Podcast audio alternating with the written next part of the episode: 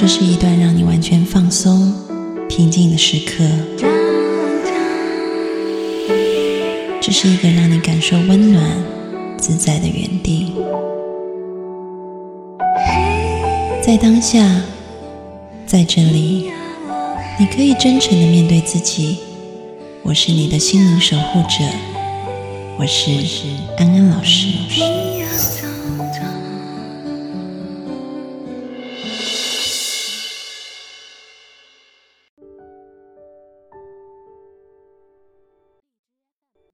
Hello，各位观众，大家好，欢迎收看今天的直播，我是安安老师啊。那我们今天的内容呢，其实很丰富哈。我们要从呃中华古典的这个最经典的一本书《周易》来看正念啊。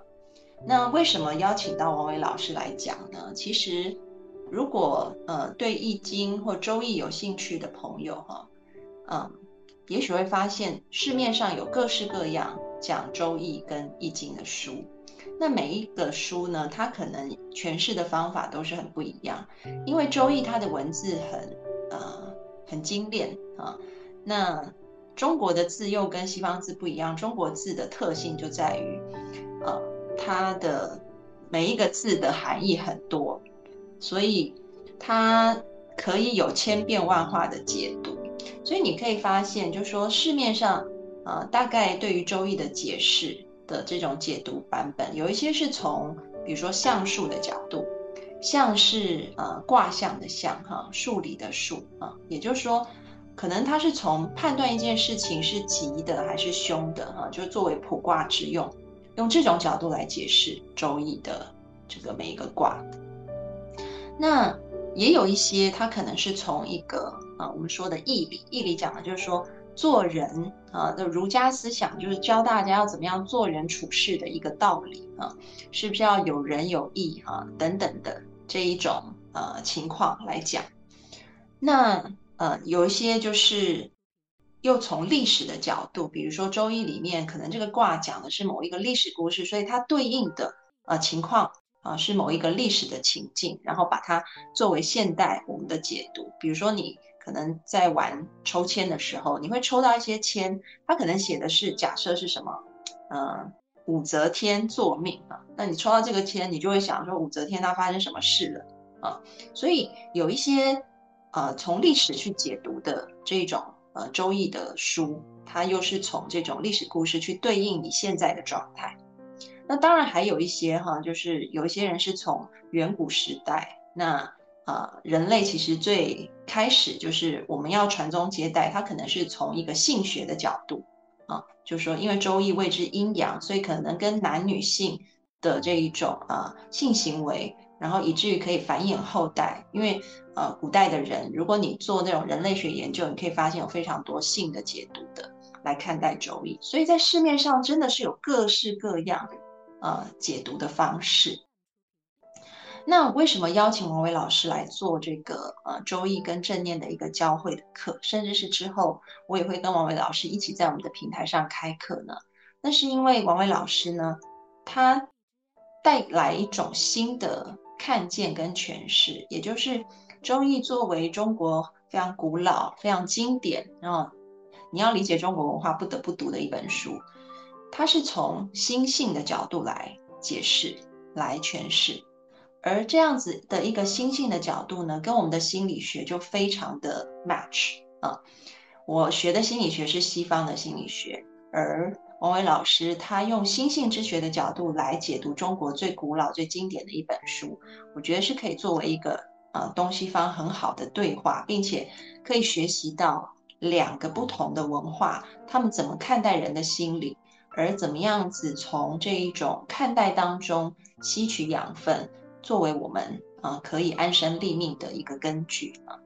所以今天就非常开心。这作为呃开始跟王伟老师我们尝试哈，就说从周易先来看正念，那之后我们还会从周易来看很多不同的心理现象，那大家就可以知道说哦，中华文化是怎么看的，然后西方人是怎么看的。因为现在我们看到的理论大部分都是来自西方的心理学理论。但是呢，来自西方的心理学理论其实跟中国文化会有很多的嗯不 match 的地方啊，比如说就家庭治疗来讲，可能外国人就不知道什么叫婆媳问题，他们根本搞不清楚为什么会为什么结了婚婆媳要住在一起，然后会有婆媳问题，因为他们就没有这样子的规范，甚至是说。他们一直一直强调哈，就是要去做自我实现。但是呢，我们东方，待会我们会讲到这一块哈，就是呃，待会会讲的更深入一点。但是我们东方人看待自我又是一个很不同的方式。你会发现在咨询室里面，很多人来啊问问题，很多人的困扰都是他们太在乎别人的想法。然后你会想说。这样子的问题，其实放到西方的咨询室里面，西方的咨询师会觉得，你为什么要很在乎别人？为什么啊？但是对中国人来说，在乎别人本来就是那么正常、那么天经地义的一件事情哈。所以你会看到那个东西化、东西方文化的不同性。所以呢，我们期待用一系列的课程来告诉大家，啊，作为一个就是啊中国人，我们理解了我们的文化，我们找到了它的根。然后有这个根以后呢，你可以在一个以西方为主流的现在这个的心理学派里面，慢慢的去建立起啊一种融合性的、整合性的部分。而我觉得那个部分就可以让你更加的找到自己安身立命的位置啊。好，那我们就欢迎王伟老师来跟我们打个招呼。王伟老师，好，大家好啊，我叫王伟。啊，很开心跟大家一起聊周易的问题。其实这个聊到这个周易的东西呢，也是呃前段时间安安老师在问我，就是呃他说有没有说传统文化比较系统的内容可以分享给大家。啊，后来我我想了一下，其实我们传统文化，因为我们中国人的思维都是天马行空，逻辑性或者系统性不会太强。那所有的内容，如果我们要系统的去去描述，像西方的文化那样，就是有一个次第或者有一个系统性的去讲的话，啊，都会感觉比较难啊。因为我们平常以前我自己学修传统文化的时候，就是一本一本经典这样读过去而已，就没有说有个老师告诉你啊，初级入门是要怎么样，然后阶要怎么样。好像读读学校一样的，我们现在学校是，一年级一年级这样升上去的。那，所以我当时的感觉，我也希望有一个比较系统的东西。后来我接触周易了，因为我发现周易是一个很有意思的啊，它既有很强烈的那种图像性思维，啊，就是你看到一个图像，就像我们比如说我们有很多时候我们会用图像性思维，啊，我们看到一个人。我们立马就会对它有一个基本的判断，其实不需要经过太多的逻辑判断，嗯，这个就是一个图像思维，呃，但是我们平常可能是啊不太重视这一个东西，啊，但是我们的易经呢，它确实是一个很典型的图像性思维，它就看到一个卦象啊，或者说一个现象啊，它就能把它的很多问题给解读出来，啊，那它的解读的内容其实它就。会用不同的侧面去看同样一个问题，啊，就我们遇到一个事，他会从，呃这个角度，又从另外一个角度，就很多角度啊，比如说它易经有六十四个卦，那周易里面的六十四卦，其实每一个卦，甚至每一个卦的呃每一个爻啊，就是它一个卦有六个爻，每个爻都可以解读我们遇到的事情。那解读的角度就非常多了，非常丰富了，啊，但是这个也给大家学修带来一些难度，大家会觉得，哎，易经特别难，很玄，因为你要学的内容太多了嘛，啊，所以到了后来，我们发现，哎，我们跟同学之间聊易经的时候，其实是以我们平常遇到的问题来聊，会觉得，呃，很有趣，啊，然后也容易理解，啊，其实他也不会说我们想象中的那么玄。或者那么难的，啊，所以，呃，只要我们理解了他易经的思维方式，啊，理解了他的那种取取向的原理，用图像思维的原理，啊，其实我们每个人都可以去解读易经，而且可以有自己独特的一个角度，那我个人的角度的话，其实是学修的传统文化有关系，因为我的老师或者我的师师公那一边，他们都是从心性的角度来解读所有传统文化的经典啊，包括易经啊。然后前段时间安安老师呢就给我发了一个关于正念的九种态度，啊，是卡巴金的一个视频。那我读了之后，我就很有感触，我脑子里立马就跳出一个周易的卦象，叫做观卦。啊，我后来我就跟安安老师聊起这个，安安老师哎觉得这个还蛮有趣的，那我们就聊这个吧。啊，所以我想听听安安老师，啊，怎么去解读这个，嗯，正念的九种态度，啊，其实我也蛮想了解的。好，谢谢王伟老师哈，还做球给我今天，那个。呃，其实呢，就是很刚好是我在想哈，有一天我在开车，然后我突然想到说，之前不是呃，中国人跟韩国人就在争说泡菜是谁先开始的吗？啊，然后那个韩国人就说是他们，然后中国人就说是我们哈，所以嗯，我就在想说，哎，正念这个东西哈，大家如果呃有去规律的上正念课，可能就会。感觉到说，好像大家提到古典正念，一般也是从佛学的角度来看啊，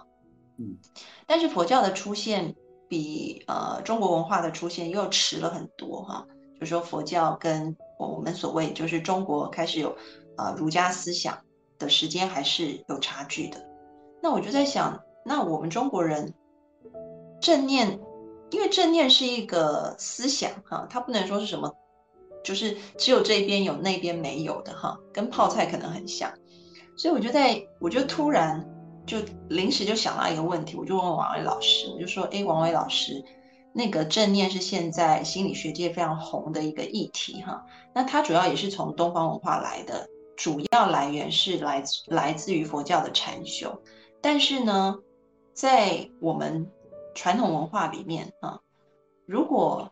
讲到周易，你能够看到有这样子的一个根源吗？然后我们老师很快的就告诉我说：“哎，其实里面有一个卦叫观卦，里面讲的所有的爻辞就跟正念的态度是完全符合的。”所以我就觉得哇，太棒了！原来我们的原来正念在中国文化里也有根啊，只是说这个根我们没有我们。没有用一个心性的角度去看，如果我们用一个心性的角度去看这个卦，你就可以发现原来正念的意涵全全然的隐含在里面。所以我就想要邀请王伟老师来做这一次的分享。那在王伟老师讲观卦之前呢，我就先提一下哈，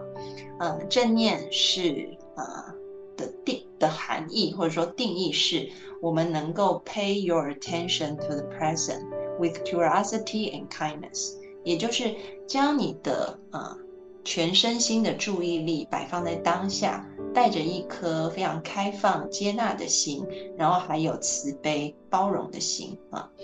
那这样子的一个慈悲开放、好奇接纳包容，其实就是隐含在我们的正念态度当中。那嗯，这个现代正念的创始人卡巴金博士，他就一共把正念所具备的态度列出了九种。那今天呢，我们大概可以讲到其中一种吧，这样，因为如果要讲到《周易》里面的那个爻辞的话，我觉得那个呃意象是很丰富的，所以我觉得我们可以讲很多。那大家不要着急，因为虽然九种态度，我们今天可能讲一种或两种，但接下来的系列呢，我们会把啊其他的陆陆续续的讲哈。所以呃。在卡巴金博士所列出的九种正念态度来说，哈，第一种态度讲的就是所谓的初心啊。我觉得“初心”这个词也许要换一下，因为，嗯，就是在内地，可能大家对听到“初心”两个词就会赋予一个很政治性的意涵啊，所以我更喜欢用的是“本心”或者是说“赤子之心”，就是。也许这个带有政治意涵的初心讲的可能是我们一开始的目标啊，但是它还是一个非常目的性的、非常有导向性的啊。无论这个目的或导向是为了人民服务，还是呃为了自己呃可以过上更好的生活啊，但是嗯，在正念态度里面讲的初心，也就是我说的本心，或者是说赤子之心，它跟带有这种目的性的、呃目标性的这种初心是完全不同的。所以呢，现在就要先邀请王伟老师来帮我们讲一下哈，正念的第一个态度，我们暂时称它为本心好了哈，我觉得这样大家比较不会搞混。那在周易的这个卦辞里面哈，因为王伟老师说正念这个。概念基本上就可以在周易的呃六十四卦里面找到其中一个卦叫观卦，观是观赏的观。那观卦呢又有不同的呃爻辞，这个爻辞可能待会要请王伟老师来做一下解读是什么意思，然后它是如何对应的，然后再提到我们的这个本心是怎么怎么在这个爻辞里面进行对应。要麻烦一下王伟老师哈。呃，周易的观卦，它我们一个卦，它有一个卦，就是解读整个卦象一个内容。然后每个它一个卦呢有六个爻啊，每个爻呢也有针对这个爻的位置而解读的一个内容啊，叫做爻辞。那今天涉及到初心的部分呢，就会讲观卦的那个卦辞。比如说光卦的卦辞，我们请小助手啊。上去叫做“观而不见，有博永诺”，就八个字，“观而不见，有博永诺”。看看能不能打在屏幕上。请小助手帮我们打一下。嗯，啊，没错。OK。盥呢是盥洗的盥，就是我们洗手嘛。啊，然后见呢是我们祭祀的时候，古人祭祀的时候，他要。供呃供奉那个那个祭品啊，供奉礼品，比如说像水果啊，或者牛羊啊这些东西，或者一些熟食啊，用来祭祀的啊。那这个表示什么意思呢？就是说，他一个人他洗完手之后，他准备去，因为做祭祀是一个很隆重的礼仪，古人非常重视啊。在这种场合下，他必须把自己的手洗干净，然后恭恭敬敬的把啊贡品给放在那个供台上，啊，那逛而不见呢是什么意思呢？就是说他洗完手之后，但是还没有开始啊供奉啊那个贡品的时候，啊就是那一个状态的时候，啊其实我们那一个状态的时候。它就是跟初心，卡巴金讲的初心，非常非常接近了啊那个状态，啊，但是其实从这个状态下衍生出来的，那其实我们传统文化就讲的特别多，啊，我们平常讲的初心，一般会说是，呃，特别是内地，我们想是最初的心愿或者信念，其实是一个想法已经出来了。但是卡巴金讲的初心，呃，就像安安老师提的本心，它其实是描述啊这个最初的心愿或者信念还没有出来的那一个干干净净的一个状态。那它的最早来源，其实“初心”这个词，它其实是来源于佛教的一个用语，啊，比如说那个在晋朝的时候，啊，他呃那个时候翻译过来的《华严经》。他有一个凡心品，啊，他就说了一句话，啊，他叫做初发心时变成正觉，知一切法真实之性，具足慧身不由他物。他讲的这个初发心，啊，其实就是现在讲的初心，啊，就是这个来源。然后他的出发心是什么？叫做出发求菩提之心，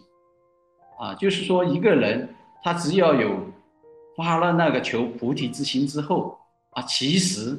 他已经就已经是跟啊，最后顿悟啊，达到明心见性，已经是差不多了啊，他已经算入了门了。所以这个出发心其实是从佛教用语用语来的，但是我们用着用着呢，会把它理解为，呃，我初始啊发出来的一个念头，比如说我我的发心啊，我想做一个国学的传播者。啊，我们平常会理解为成为这么一个有想法的，或者有一个有目标的、有方向的东西，啊，但是佛教原来讲的出发心，其实就是说，在我们的念头啊，我们回到我们的心里，回到我们的本觉上的时候，啊，这个状态其实就跟已经接近悟的状态，啊，已经是差不多了。啊，那传统文化里的话，就佛教还没进来之前呢，那中国文化啊，那就会用另外一个字来描述这个初心呢，啊，它叫做中。啊，我们平常都听到很多说中道而行，啊，中庸之道，啊，其实他讲的这个中，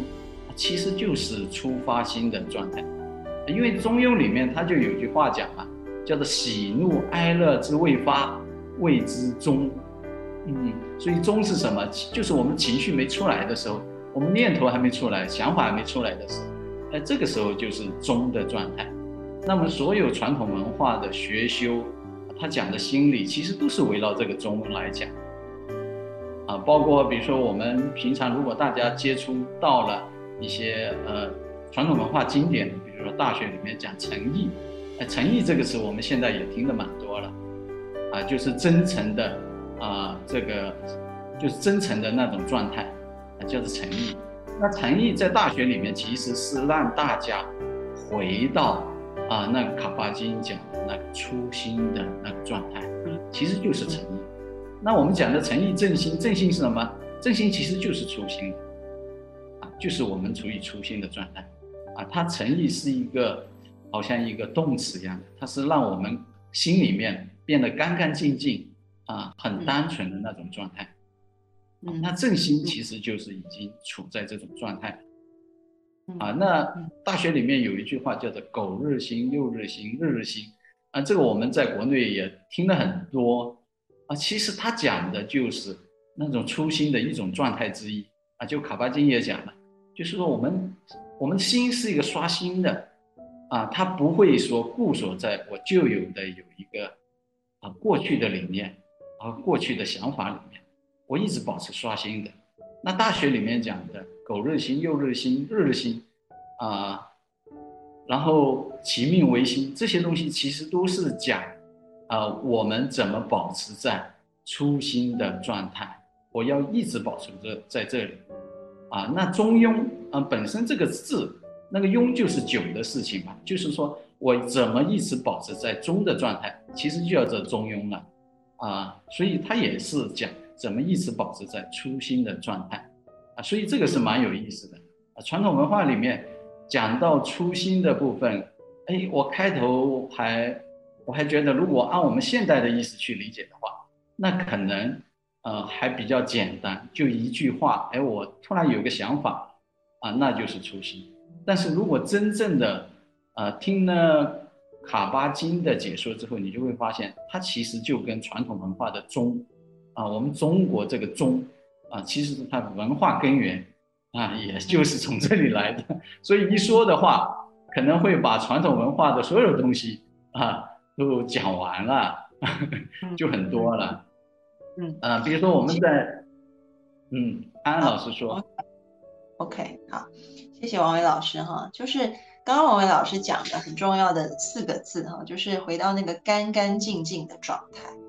我们人从出生开始就不断的去接受外界教导我们的东西啊，然后慢慢的累积出自己一套认知结构、评估结构。但是，嗯，要怎么样子能够回到把这些认知结构还有评估结构抛下的那种干干净净的状态，其实是很少很少的啊。所以，传统文化里面讲的这个“中”，就是回到。这个干干净净的状态，也就是说，我觉得可以对应一下哈，就是比如说在心理咨询里面啊，我们都说呃，就是有两种状态哈，我先先分开来，一个叫做出世的，一个叫做入世的啊。那如果是在入世的这一块，我们来看事情的话哈，西方人他会说我要自我实现啊。我要提高我的自尊，我的心理问题就是因为出自于我不够自信，我的自尊不够强大啊，所以我要尽量的把自我可以放，就是变大变强啊。那只要自我能够变大变强，我们的心理就会变得很健康，这是西方人的想法。那呃，当然就是我们中国人也会，就比如说儒家里面说的哈，天就天行健，君子是自强不息的。我们也会去做一个自我实践的部分。那但是呢，如果进入到一个更加心灵的角度啊，更加出世的角度，其实你会发现东西方文化也都在趋向一个我们要放下那些认知结构，我们要放下这一些评估系统。嗯，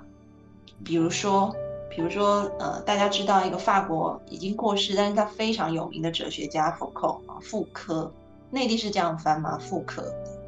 就是讲符号学的那一个，妇是，你们是去你们是翻福科是不是？还是妇科？福寇啊，那福寇他在讲那个基督宗教真理的部分的时候，他就提到一个概念哈，他就说。嗯，我们要了解自我是个幻觉啊。对不起，我们要放下自我。那其实并不是因为自我是个幻觉，而是因为自我太过真实。这个是基督教对于自我的想法，就是它不像可能在呃佛教的想法里面哈，可能自我是一个幻象，所以我们要去放下它。而是他的想法是因为自我太过真实，而它会造成我们的干扰，所以我们要去放下它。你可以看到两方，呃，无论是东方或者是西方，我们都希望能够放下自我，在这个出世的角度里面。但是呢，西方讲的是因为自我太过真实了，然后我们东方讲的是因为自我是虚幻的。虽然看起来是不同的角度，但也许。他们走的那个路径，哈，想要达到的目标，放下我执这件事情是一样的，就是如何回到那个干干净净的状态，也就像我们传统文化里面说的这个中，啊，就喜怒哀乐之未发谓之中，在你的念头都还没有开始之前的那个最干净的状态，我们能不能回到那个状态？那也许就是我们一辈子的修炼啊。那其实传统文化里面，他讲在即使在我们人间社会里面，怎么去达到这个中啊？他其实也讲很多的啊。比如说我们学的儒家的《论语》里面，孔夫子就非常讲究这个啊。他讲什么是君子？有一句话叫做“君子不器”，不器什么？器就是器皿的器，就是我们一个人，我们的人心不要变成一个好像有功能有。好像一个很固化的一个器皿，就是比如说我们我们手边上如果有杯子的，你看到这个杯子，你会一看到你就觉得只能做杯子用，啊，但是这时它已经变成器了，那它只能做杯子用。你做其他用途的话，你会觉得不好用。那如果我们人心如果只是固化了啊，我们说我们人心我只能是做一个角色，啊，我今天只能做老师，回到家里我对父母对孩子都做老师。啊，那我们的父母、老师、啊孩子就会很惨了，啊，所以这个人心是不能固化下来的，啊，所以他讲这一个其实就要我们去，啊，破除我们那种固化的执念。那还有另外一个很有意思，叫做事物，叫做物意、物必、物故、物我，啊，物意什么？就是不要有事情先入为主的观念，啊，我们看一个问题的时候，啊。如果我们有带入先入为主的观念，我们觉得对方是怎么想，那就很麻烦了。我们跟人交流，那我们一定会遇到很多麻烦。那务必呢，就是说我必须要怎么样啊？我一定要怎么样啊？比如说心理学，我们也知道有一些那个呃一些症状，它就是说我一定要啊，我做某件事前，我一定要要洗手或者要做这个，就很固执的啊，就必须要怎怎么样才行。那还有一个呢，叫做物固固呢，就是固定的模式，啊，好像如果不是这种模式的话，我就做不了啊。就像现在很多人做工作一样的啊，现在经济有些变化，那原来的工作觉得不能赚钱了，那我换种工作，有些人就觉得啊，要么就是面子放不下，要么就是觉得很难。这个其实都是因为自己的心里有一些固定的模式，觉得工作，哎，我就是应该像原来我所。我一直做的那样，这样才像一个工作。这个其实就是固化我。还有个物我，就是以我为中心嘛。啊，这个其实都是孔夫子把那些我们人心里面，呃，那些比较固执的那一面，啊展现出来，然后希望我们去破除掉，啊，所以这个其实都是围绕初心来讲的，因为把这几个破除掉了，其实我们就人心自然就回到一个初心的一个状态了，然后有了这个初心之后，它比如说我们在人与人之间的沟通，它就会展现出像孟子讲那样的人心似端。啊，这个端就是发端的意思，就我们人心自然就会展现出这四个方面，哪四个方面呢？就是仁义礼智啊。我们平常讲仁义礼智，其实就是初心在人与人关系上的一个体现。它是具备了初心，那我们在与人交往的时候，哎，那自然我们就会展现出这些，而不是说啊，仁义礼智信是一个外在的标准，哎，我要满足了这个标准。啊，我就有仁义礼智信了，或者我要学仁义礼智信，没有学会的话，我就不会了。不是这样的，孟子讲得很清楚，他说我们人人都具备这些东西，啊，只要我们回到初心的状态，那我们与人交往的时候，我们自然展现出来，那就是这个仁义礼智，而不是一个外在的一个标准。嗯。刚刚王伟老师在讲的时候，我就深有所感哈，因为我发现就是有一些青少年朋友啊，或者是说呃快要迈入成人阶段的呃大龄青少年，可能呃二十出头这样子哈，还没有进入社会。那嗯，他们来到咨询室，可能是因为身心健康出了一些问题，然后来到咨询室。那很长很长，通常都会发现的一个问题是，他们就觉得自己没有用。那你在问说什么叫没有用呢？哈，那他们可能就会用，比如说成绩的判准来觉得自己没有用啊，然后或者是说在某一些呃专长上面不如人，就觉得自己没有用。那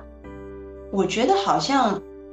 一个。呃，就是社会氛围把有没有用这件事情变得非常强调，而且都是从一种非常实用主义的，然后呃，我们讲的功利主义的角度去出发，觉得就是只有这样子才是有用的人。那一旦没有办法达到这个部分的时候，他们就觉得自己没有用啊。就像刚王伟老师说的，他们觉得自己在那个气上面啊，自己不是一个好的气这样子。然后整个人就进入一种很抑郁、很焦虑的状态。但是呢，如果这时候，呃，我邀请他们去发现自己的兴趣到底是什么，呃，喜欢的东西是什么？你做什么事情可能会有一些心流的状态，就是你真的完全投入，你很喜欢，呃，或者是说你做这些事情的时候会让你感觉很满足，是精力充沛的。在一开始。这些孩子也许是没有办法的，他们就会不断的去说：“那这有什么用？就算我很喜欢，那也没有用啊！”而且，甚至有一些孩子甚至会告诉我说：“他从很久以前就已经忘记自己的兴趣是什么了，因为父母跟社会都告诉他，就是学那些东西其实是没有什么用处的。”以至于他就把自己的那些兴趣爱好都隐藏起来了，因为觉得没有价值。嗯，其实这是一件非常非常可惜的事情。我觉得好像就唯一从一种气的角度，唯一从做成从一种公用的角度去看待事情的话，这样的人生观真的太窄了啊！而且你要想，就是嗯，一朵花有什么用呢？一棵草有什么用呢？老虎有什么用呢？或者是羊有什么用啊？也许对于他们自己来说，或者是他们对于其他的生物来说，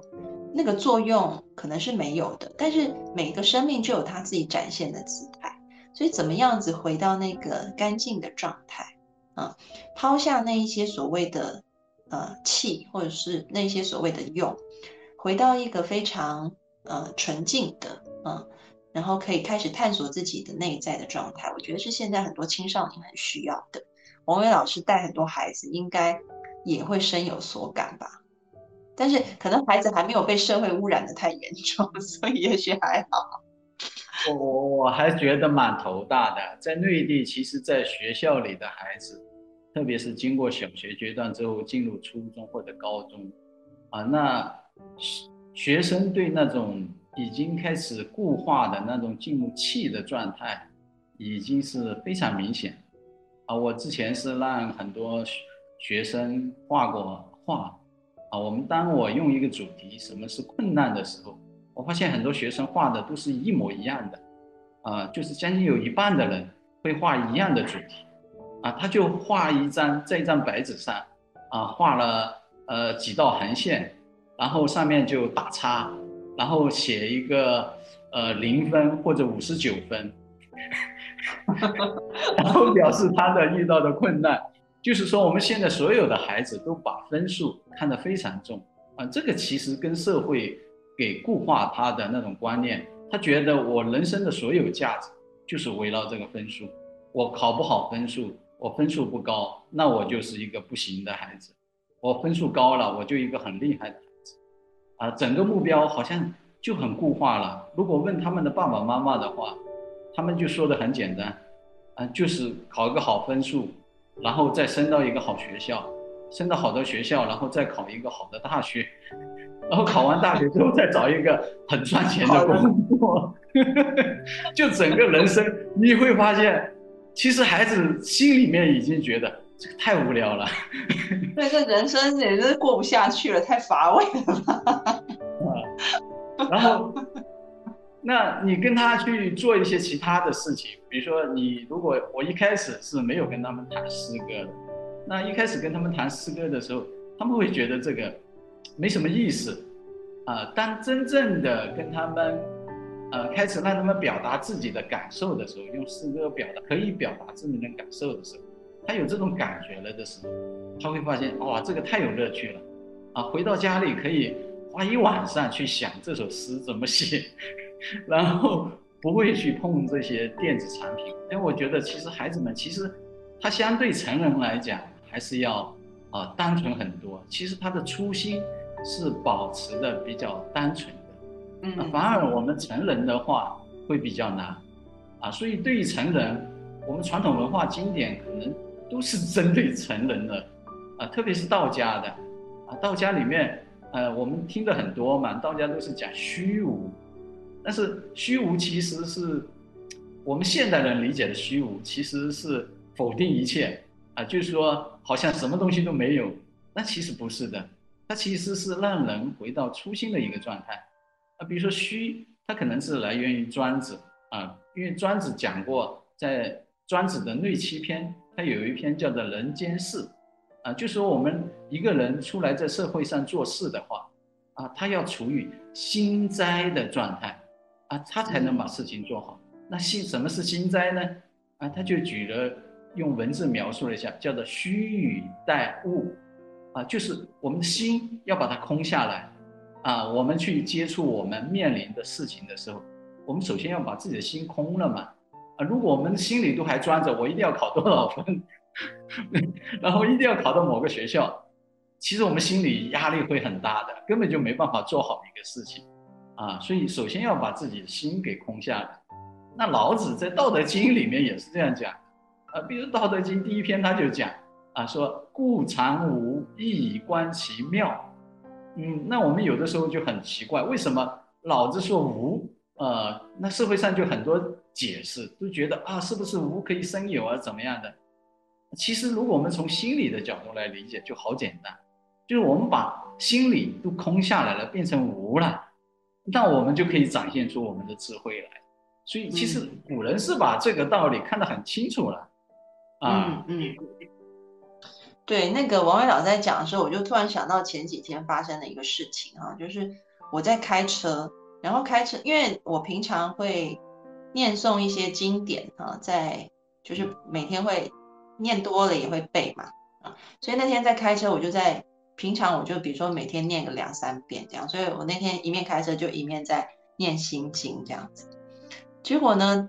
我。以前念就是这样念过去，因为就背已经背起来，背得很熟了，所以就直接念过去哈。啊，但是那一天我也不知道为什么，就是可能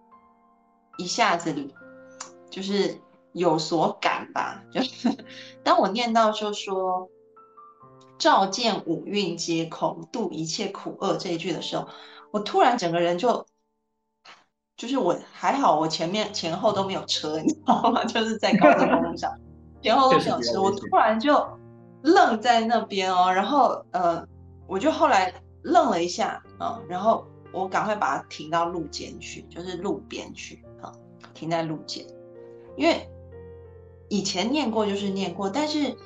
在真的领悟到那句话多么有力量的时候，就是在啊前几天的那个时刻。因为可能我们人世间的一切的苦痛，我们都知道要放下，要放下啊。但是如果有一天我们真能够照见，就看见了你的五蕴，五蕴是佛教里面说色。色、受、想、行、识啊，色就是指我们的物质世界、外在的世界啊。受就是你的感受、你的情绪。你的想呢？这个想讲的是名相，就说你的认知结构。你知道你现在面前的这个杯子是叫杯子啊，我后面这些直直的东西叫做书啊。那当然还有我们的这一些啊，就说我们大的一些认知的架构哈，都叫做这个想。行呢？行讲的就是我，我的概念是什么？我为什么要这么做啊？我为什么要那样做？所以其实他讲的是一种莫那式，是一种对自我的了解、概念跟执着我执。那最后的那个式讲的是啊第八意识，也就是所谓的阿拉耶识。阿拉耶识讲的是，你可以从心理学的集体潜意识去理解，或者是说你可以把它看作是一个。宇宙里面所有意识的集合的种子都在里面那当我看见说，如果我们的心能够看见这一切都是空的，也就是它变得干干净净、非常干净的时候，那我们就没有什么苦痛在里面了啊。当我那一刹那不再把它当成一个文字，而是深有所感，有一种感应的时候，我真的非常非常感动。我在路边停了很久哈。就很细的去感动这一句话里面讲的东西。那当然就是在这边我也要做一个回应，因为上一次之前啦，有同学在问，然后我说我要回答，但是还没有回答。我觉得跟今天的主题也蛮呼应的哈。就是有同学问到说，在西方心理学里面，嗯，就是我们可能讲。讲究有很多的情绪的释放啊、抒发啊，不要压抑呀。但是在东方的心理治疗里面，我们却要讲讲究很多很多啊，你能够体会到这些东西都是虚幻的哈。这些你的感受、情绪、你的想法、你的认知结构可能都是虚幻的，所以要放下放下。那这两种方法是不是很有冲突呢？那要到底要选哪一种呢？啊，上一次就是我记得几次。呃，直播之前有人提问啊，问了两三次，我都还没有回答哈，所以我觉得今天是一个蛮好的时机，刚好王伟老师讲观卦的初心哈，我觉得是这样子哈，就我自己个人的角度来讲啊，就说，嗯，我觉得是一个次第，有一个阶段性的啊，那这个阶段性不是说哪个先哪个后，而是它可以互为呃交互交互的去做哈。也就是说，这个一二一二这个阶段，不是说我现在就是一一年以后，然后我就变成二，不是这样。也许是你一天当中你会有一二，然后下午可能又有一二啊，明天又有一二这样子的哈。所以我说它是有一个次第，但是它是不断出现的。也就是说，呃，在西方心理学里面用的，我们不压抑，我们去释放，我们去觉察，我们去体会，我们去表达，这个可能是一的部分。嗯，我们 release 掉了这一些情绪，但是当我们 release 的同时，我们也要有二的认知，是哦，原来我 release 掉的，我释放的这些东西，它是虚幻的，它并不是真实的。所以当我释放掉了，我就可以练习不再抓住它。啊，所以你每天可能会经历一二一二的这个过程，也就像我们刚刚一开始说的，啊，也许，嗯。我们放下自我，是因为自我太过真实；而另外一个角度，我们要放下自我，因为自我就是虚幻啊。所以如果你可以融合这两个角度，我相信，嗯，对你来说，无论是做西方的心理治疗，或者是东方理解的这种心性的部分，你都可以做一个很好的融合。啊，那就继续让王伟老师来继续帮我们来说哈。其实安安的开头讲的他的那个体验，就是念心经，然后车子停在路边上，那仔细保存这种状态，其实是非常非常好。就包括我们在传统文化学修里面，啊，很少人能有机会感受到这一种状态，啊，包括我们，呃，我也参加过禅修，那禅修里面，我们有的时候偶尔有些师兄可能会遇到这种状态，啊，他可能也会像安安这样处理，所以我们遇到的时候，那我们就不要轻易放过他，啊，我们可以保存在这种状态下，啊，时间越久。啊那我们的受用就会越强，啊，因为讲到周易的话，我们再回到周易里面来，周易其实也讲这个呃叫做初心的状态，它其实首先就像安安老师讲的呀，它首先可能会从一种无的状态啊，比如说无思也无为也，就是我们不思考也不去做什么东西的时候，那我其实就从我原来的那种状态跳出来了。啊，跳出来了，然后要达到一种叫做寂然不动，啊，就是我的心完全是一种入定的一个状态，就是不受干扰了，即使外面有东西，也不会干扰我。那不会干扰我的时候，这个时候，哦，我们的心就可以自然的达到一种启用，它又是活泼泼的，啊，叫做感而遂通天下之故，啊，它就有一个妙用，啊，那。你就会发现，啊，以前你不能理解的东西，你突然能理解了。我们有的是说把东西看破，或者说，哦，是因为我们过去把它抓得太紧了。当我们真正的松开我们抓紧的手的时候，无私无为的时候，啊，那我们就会慢慢的进入那种寂然不动、心很安的一个状态。当我们心安了，那。我们再来看同样的问题的时候，你就会发现，哦，原来我原来是一种那种气的状态，太固化的一种状态。嗯啊，所以为了打破这种气啊，其实以前呃古代的禅宗是很活泼的了，啊，它有很多方法啊。那其中的东西，我们看了很多禅禅宗公案，有的时候我们会觉得禅宗公案就是一种脑筋急转弯，啊。觉得好像禅师们出了一个，啊，让你怎么说都说不对的问题。那其实不是的，它其实是让你进入到啊那一个初心的一个状态。它目的都是围绕这一个来做的。啊，比如说我举个例子，我举个公案的例子，我们去体会一下。啊，然后看小助手能不能把大会中高的这个公案啊贴出来。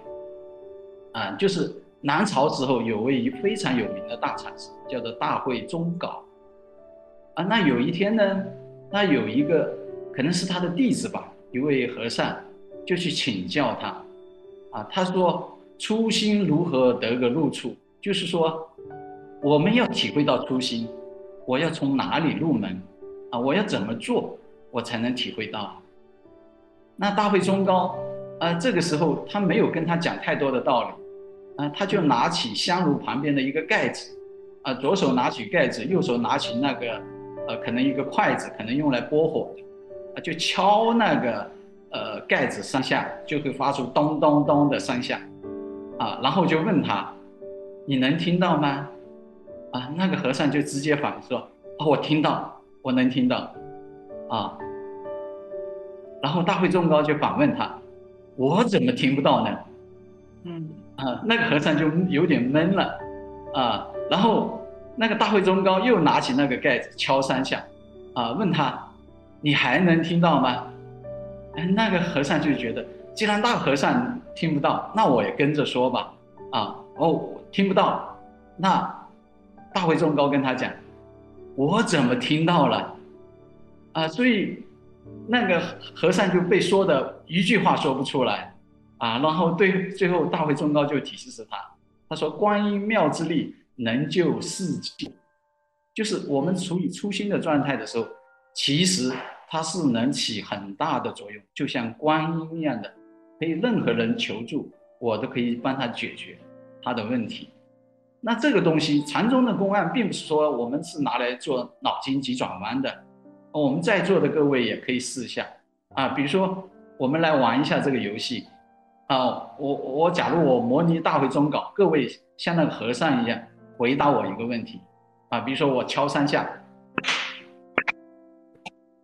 啊，那我问大家听到没有？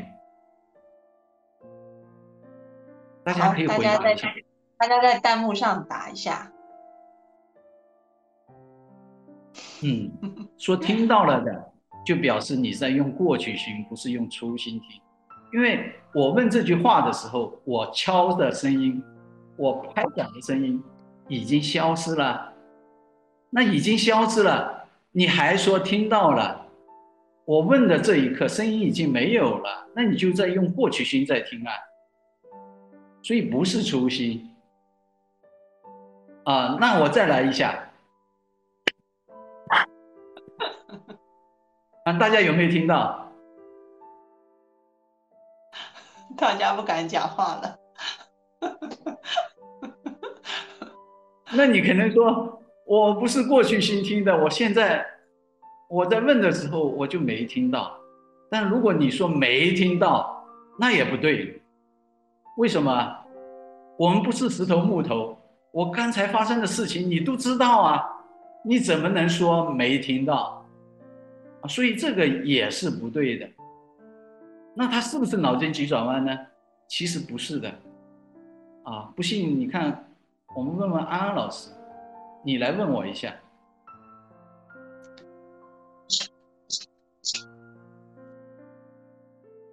你听到了什么？听到了吗？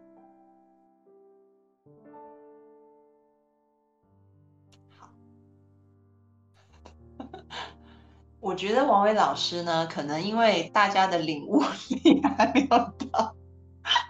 每个人都有这个领悟力，应该这样讲啊，每个人都有这个领悟力啊。然后王伟老师现在在做一个示范，大家可以体会一下。那我告诉大家答案了，现在是八点五十八分，离我们上课的时间结束只有两。大家体会一下，当你干干净净的时候，你是在当下，但是我问了一下，你就跑到过去，又跑到未来了？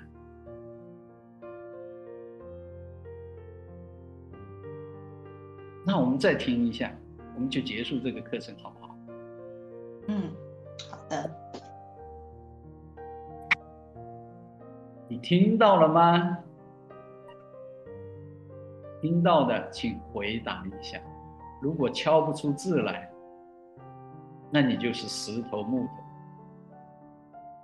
如果你敲得出来，那就说一句：到底你是在过去心说出来的，还是未来心说出来的？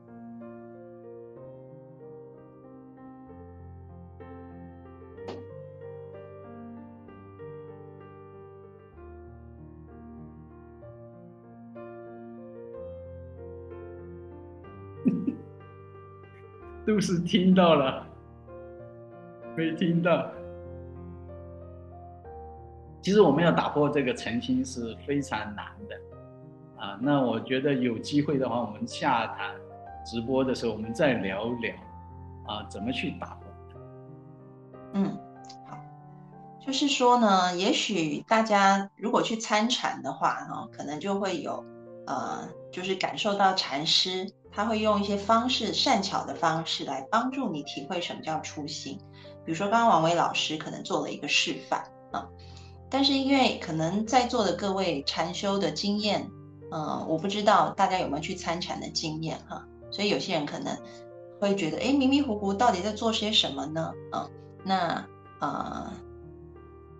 王伟老师下一次可以做更多的说明哈，但是我想，呃。我跟王老师商量一下好了，我们是这，就是我来讲一个，呃，就是解读，还是说你觉得放在下一次你来讲？是让大家带着悬念去睡觉，还是我来做个比较？其实这个是没办法解读的啊！我倒想这个等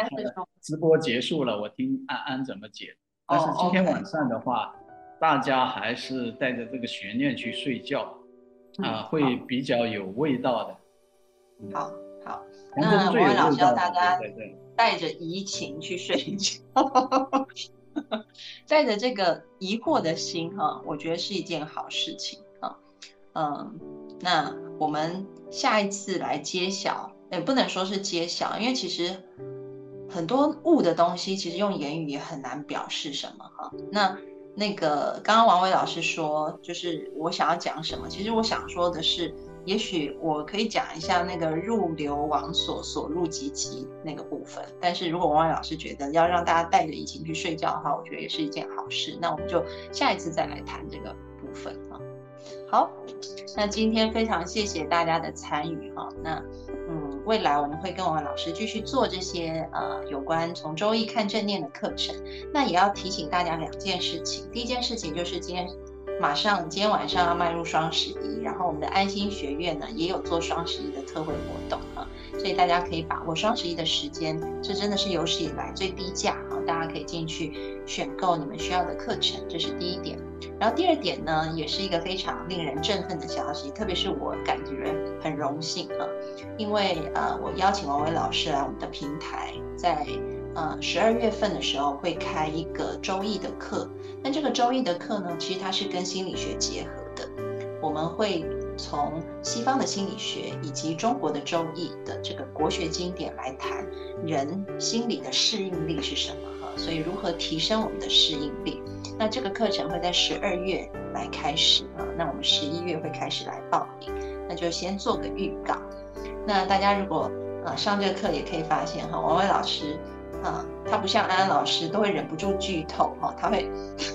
留着移情让你们带回去哈。好，那大家就带着今天呃王伟老师的问题，好好的过这个礼拜。那也许下一次我们会来看看大家有什么不同的体会。好，那今天谢谢大家，祝大家双十一快乐，祝大家双十一快乐。